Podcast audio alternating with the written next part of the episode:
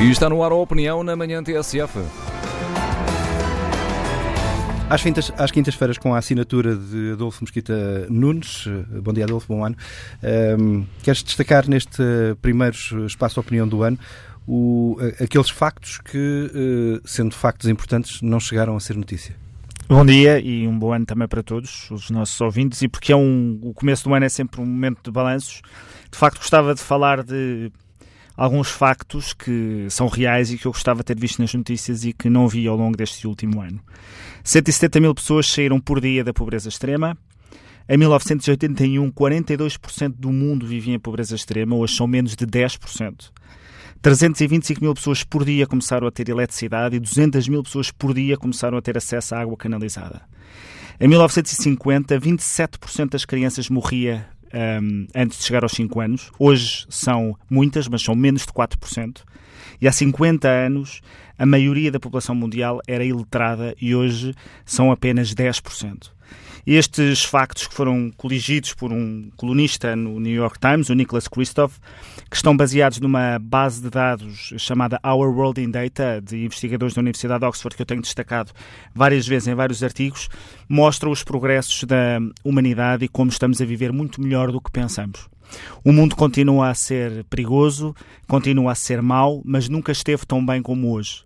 E a pergunta que temos de nos eh, fazer sempre que confrontamos o dia de hoje com o dia dos nossos avós é se nos recordamos que eles não tinham nem as vacinas, nem os antibióticos, nem as curas para as epidemias, uh, não tinham métodos anticoncepcionais, as mulheres não tinham direitos, não havia direito às minorias e os eletrodomésticos eram bens de luxo. E quando nos comparamos com o tempo dos nossos avós, temos de nos perguntar se queremos continuar este caminho ou se queremos voltar para voltar para trás. Estes progressos, do meu ponto de vista, têm muito que ver com a economia global, com a globalização, com a economia de mercado e com a possibilidade de o mundo inteiro fazer trocas comerciais. E no momento em que os populistas procuram jogar com o nosso pessimismo, uma das formas de tentarmos combater o populismo é olharmos para o mundo não com olhos cor-de-rosa, mas com os olhos uh, reais, porque estes factos que eu estou a dar são, são verdadeiros. O que não significa que não haja enormes desafios, as desigualdades, a questão do ambiente, e quando há 10%, um pouco menos, 10% da população mundial está em pobreza extrema, não podemos, com certeza, achar que está tudo feito, é apenas um caminho que está a ser trilhado, mas que corre melhor do que aquilo que pensamos. Ou seja, tem de caber nas notícias e no nosso dia a dia não apenas o copo meio, meio vazio, mas também o copo mais hum, cheio, é isso? Hum, eu tenho, eh, só para localizar, eu tenho 42 anos e na minha infância eh, era, havia muitas imagens eh, de crianças malnutridas, subnutridas em África com a barriga, com a barriga, barriga muito grande. Hoje nós devíamos estar a ver essas crianças a ir à escola e a ter emprego, que é a sua realidade de hoje. E não vemos. E, portanto, eu não, eu não, não peço aos, à comunicação social que relate só factos positivos.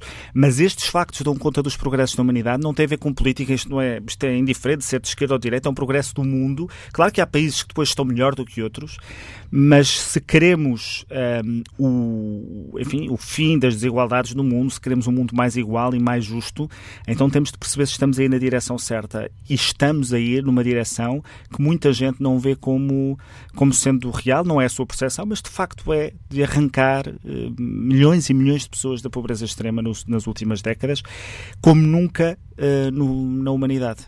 Nunca na nossa história tanta gente viveu fora da pobreza extrema como hoje. E a população é, mundial é muito maior do que era. Portanto, eh, é um facto histórico. A opinião na manhã TSF às quintas-feiras com Adolfo Mosquita Nunes.